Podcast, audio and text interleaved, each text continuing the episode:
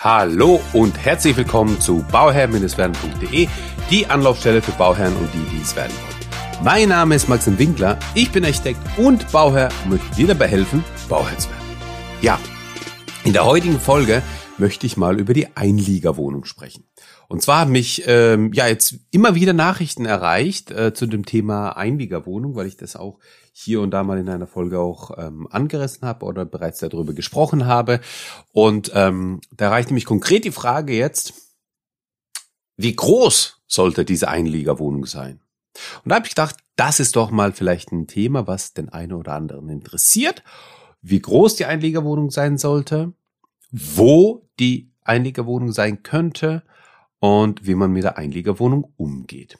So, lass uns dann genau da rein starten.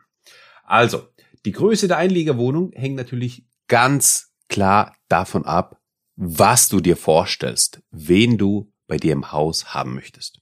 Ja, sprich, die Einliegerwohnung sollte auf deine Zielgruppe ausgerichtet sein. Wenn deine Zielgruppe ist, dass du eine Einzelperson haben möchtest, ja, dann ist es ein Einzimmer-Apartment.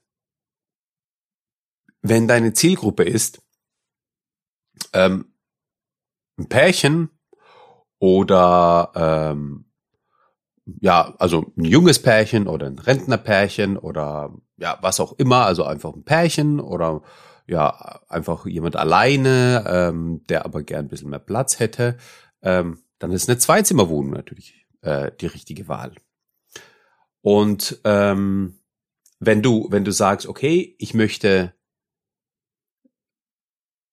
bin auch offen dafür, dass man zum Beispiel eine junge Familie reinsetzt mit einem Kind, ja, dann, dann ist auch eine Dreizimmerwohnung möglich. Das hängt natürlich wiederum davon ab, wie viel Platz du zur Verfügung hast und wie viel Platz du zur Verfügung stellen möchtest für die Einliegerwohnung. Und gleichzeitig natürlich, da die, da die Quadratmeterpreise ausschlaggebend sind für die Miethöhe, gleichzeitig ähm, erhältst du natürlich eine höhere Miete, je, je, mehr, je mehr Zimmer du anbietest. Na? Ne? Also das ist mal der Grundsatz, ja. Je, je, je höher äh, die Quadratmeterzahl, je mehr Zimmer du hast, desto höher ist auch deine Miete. Desto weniger Fläche hast du aber bei dir. Und so ähm, eignet sich eigentlich, und da kommen wir schon eigentlich zu dem, zu dem Schwenker nach, ähm, wo die Einliegerwohnung denn sein kann. Äh, so eignet sich eigentlich ganz gut der Keller für die Einliegerwohnung. Wieso? Weil der Keller meistens drei zwei oder drei Räume hat, die tatsächlich genutzt, benutzt werden und alle anderen Räume zugemüllt werden. so ganz grob gesagt. Je mehr Platz man hat, desto mehr Platz wird man auch nutzen. Und ähm, der Keller bietet sich insofern an, dass man einfach sagen kann, okay, da habe ich den Mieter drin, das stört mich nicht. Und ähm, ich finde es eigentlich ganz charmant, eine ein Einzimmer-Apartment oder eigentlich ist es noch charmanter, ein Zweizimmer-Apartment zu haben, dass man sagen kann, okay, ich habe einen Schlafbereich, der ist separat, ja, und ich habe dann einen Wohn-Essbereich, ein, äh, ein Badezimmer und ähm, ja, ein Flur und das war's dann auch. Ne? Also vielleicht noch ein Abstellraum oder sowas. So, das ist eigentlich in meinen Augen für, für, die, für die Größe, die ist halt sehr variabel, weil die kann sowohl von einer Einzelperson genutzt werden, als auch von zwei Personen genutzt werden, von älteren, als auch von jüngeren. Und ähm, da ist es eigentlich sehr, sehr, sehr offen, was das anbelangt. Und de, gleichzeitig ist der Vorteil der Ein Einlegerwohnung natürlich auch wieder, wenn man die jetzt im Haus integriert hat, so dass man die von außen zugänglich hat und so weiter. Also man, man, man, man, ähm, man kann das auch von vornherein so planen, das sage ich auch immer wieder, dass die ähm, Begegnungsflächen gering sind, wenn du es extern vermieten möchtest. Wenn natürlich dein Ziel ist, dass deine Schwiegermutter oder irgendwie deine Eltern oder deine ähm, Verwandtschafts, jemand aus dem Verwandtschaftsgrad irgendwie einziehen möchte, dann will man vielleicht die Begegnung schaffen. Ja, aber das ist eine individuelle Frage, die sich jeder am Anfang stellen sollte und aber dabei nicht vergessen sollte, dass doch flexibel äh, sein sollte, was, was, was die Wegeführung anbelangt, weil vielleicht ist es heute jemand aus einem bekannten Verwandtenkreis und ähm, übermorgen ist es jemand Fremdes und dann wirst du dann vielleicht doch nicht jedes Mal, also den Hauseingang zum Beispiel nebeneinander haben, so dass man sich jedes Mal begegnet und so weiter, sondern vielleicht ein bisschen mehr auf Abstand gehen. Ne?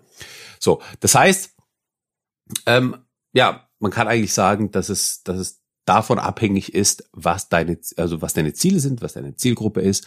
Und ähm, dann ist, ist, ist der Keller dafür eigentlich gut geeignet. Und gleichzeitig ist der große Vorteil eigentlich ähm, von der Einlegerwohnung, dass äh, wenn, wenn dein ältestes Kind, ja, 18, 19, 20 Jahre alt ist, wie auch immer, ja, und sagt, hey, Eltern, ich habe keinen Bock auf euch. Oder auch 17, ja, oder auch 16 vielleicht auch schon, ja. Dann kann man sagen, hey, du hast keinen Bock auf uns, alles klar, verstehe ich, ja, du willst hier Pubertät und so weiter, ne. Ähm, du gehst dann in die Einliegerwohnung rein. Ja, und dann hat das Kind eine eigene Wohnung, muss sich darum kümmern, ja, lernt früh Verantwortung, hat aber trotzdem die Nähe zu, zu den Eltern, ja, ähm, und, und so ähm, integriert sich das eigentlich ganz, ganz gut, ja, dass man das Kind in einer eigenen Wohnung hat, ähm, das volljährige Kind oder sowas, aber doch im eigenen Haus. Und dann darf das Kind auch Miete zahlen. Wieso nicht, ja? Oder auch nicht, wie man es nimmt. es bleibt jedem überlassen. Okay. Genau, also das ist, das ist so ein bisschen der Vorteil davon. Ähm, der, der, die, was die Position anbelangt, ist natürlich so, dass es im Keller am wenigsten stört. Man muss natürlich beachten, dass der Keller tendenziell immer kühler ist im Sommer, ähm, was im Sommer ein Vorteil ist. Immer kühler ist aber auch im Winter, was kein Vorteil ist und vor allem an Tagen äh, in der Übergang, Übergangszeit, wo man äh, schon starke Sonneneinstrahlung hat, aber die kommt vielleicht im Keller nicht so richtig an, weil durch die, je nachdem wie die, wie die, wie die, wie die ähm, Fenster ausgebildet sind, äh, in welcher Art und Weise, ähm, kommt einfach vielleicht zu wenig Licht rein. Deswegen, was immer gut ist, sind eigentlich helle Räume, also trotz des Kellers helle Räume zu haben. Das äh, kann man auch sehr gut gestalten, äh, dass, dass man da auch von der Sonne profitiert.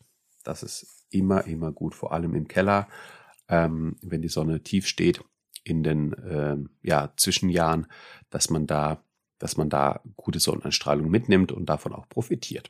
Und nicht da schon eigentlich oben äh, die, die Heizung ausschaltet, weil es einfach schon ja warm genug ist durch die Sonneneinstrahlung. Und im Keller muss die Heizung halt auf volle Kanne weiterlaufen, ähm, weil, weil der Temperaturunterschied irgendwie zwei, drei Grad äh, hat. Ja, und dann ja, ist es einfach ein bisschen eine Diskrepanz. Das kann man aber mit berücksichtigen bei der Planung. Die andere Möglichkeit, ähm, eine Einliegerwohnung anzubieten, ist eigentlich die Möglichkeit, die ähm, über einem, also beispielsweise im Dachgeschoss, da muss man ein bisschen aufpassen, meiner Meinung nach, weil im Dachgeschoss, wenn da jetzt jemand rumrennt, rum trampelt oder was auch immer, das hörst du halt immer unten drunter. Das wirst du immer hören.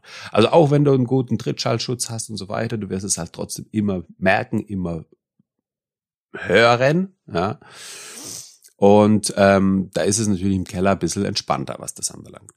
Ähm, Im Dachgeschoss muss man natürlich gucken, das ist das gleiche äh, wie, im, wie im Untergeschoss, also es hat auch eben seine Vor- und Nachteile. Du musst, also insofern ist es ein bisschen aufwendiger, weil du die Erschließung nach oben führen musst. Also fürs Dachgeschoss, ja. Bedeutet ganz einfach, dass du jetzt einen ein, ein Zugang hast, wo vielleicht auch beide reingehen und dann geht eine Treppe, also so wie so ein klassisches Treppenhaus, was eben nach oben führt, zu der Einliegerwohnung. Und dein deine Wohnungs- und dann kommt wo oben die Wohnungseingangstür für die Einliegerwohnung und deine Wohnungseingangstür ist eigentlich nach dem Treppenhaus erst da. Ja. Es gibt es viele, die das eigentlich nicht möchten. Ja, weil die dann sagen, okay, ähm, das, das fühlt sich dann an wie so ein Mehrfamilienhaus. Ich will aber das Einfamilienhaus-Feeling haben. Ne? Und dann gibt es auch die Möglichkeit, dass man eine externe Erschließung hat, also eine Treppe, die dann aus, ausgelagert ist, eben nach, an der Außenwand hochführt. Da muss man natürlich aufpassen, dass es nicht zu aufgesetzt auf, auf, ausschaut, ähm, dass es halt von der Gestaltung her gut zusammenpasst. Aber das sind so ein bisschen, sage ich mal, die Nachteile der Dachgeschosswohnung. Natürlich muss das Dach entsprechend gedämmt sein, dass es auch im, im, im, im Sommer und im Winter gut auszuhalten ist im Dachgeschoss. Das ist gar keine Frage, das setze ich einfach voraus, dass es so ist. Aber ähm, ja, das sind so die, die, die, die Vor- und Nachteile von dem, von dem Dachgeschoss. Ja, der Vorteil ist dann wiederum, dass du den Keller frei hast und da stellt sich mir die Frage immer, brauche ich das denn wirklich? Weil die Dachgeschossfläche kann ich sehr, sehr gut nutzen als Wohnfläche, ja, und die äh, Untergeschossfläche, ähm, ja, die ist ja meistens dann äh, zwei Kellerräume, ein Technikraum und ähm, dann hat sich's eigentlich schon erledigt, was was du eben nutzen kannst oder nutzen wirst. Wenn du jetzt noch irgendwie auf Wellness stehst oder es gibt Leute, die halt stark auf Saunen, Saunieren stehen, dann ähm, gibt's vielleicht noch mal eine eine Dusche und einen Saunabereich oder sowas. Ähm, aber das war's ja dann auch schon. Ja, also wenn man ehrlich zu sich ist, braucht man halt auch nicht mehr Fläche. Ähm, genau und und so kann man das eigentlich auch angehen. Deswegen, also von meinem, von, von meinem Empfinden her ist der Keller eigentlich sehr gut geeignet für eine Einliegerwohnung. Eine Zweizimmerwohnung würde ich da auch ähm, eben empfehlen, weil man da einfach flexibler ist. Und ähm, es trampelt dir niemand auf den Kopf rum. Du ja, hast die Person da unten. Man muss natürlich gut planen, damit der, damit der, damit der, damit die Kellerwohnung halt auch entsprechend ähm, Sonnenlicht abbekommt und auch ähm, eine gewisse Qualität auch hat. Ähm, aber wenn man das berücksichtigt, wenn man das ähm, ja einfach gut auch macht und ausführt, so dass äh, im Winter kein Problem ist, im Sommer natürlich kein Problem ist, aber in den Zwischenjahren kein Problem ist, da unten ähm, sich aufzuhalten, dann ist es auf jeden Fall eine sehr, sehr gute Option. Ja, ich hoffe, äh, da war jetzt einiges noch dabei, was äh, für dich relevant und interessant war dann äh, freue ich mich da, wenn du noch eine Frage hast, dann gerne an info at bauherr-werden.de schreiben. Und ansonsten hören wir uns dann in der nächsten Folge. Ich wünsche dir nur das aller, allerbeste bei deinem Projekt Eigenheim und immer dran denken, um Bauherr zu werden. Schau rein bei Bauherr werden. Ciao, dein Maxi.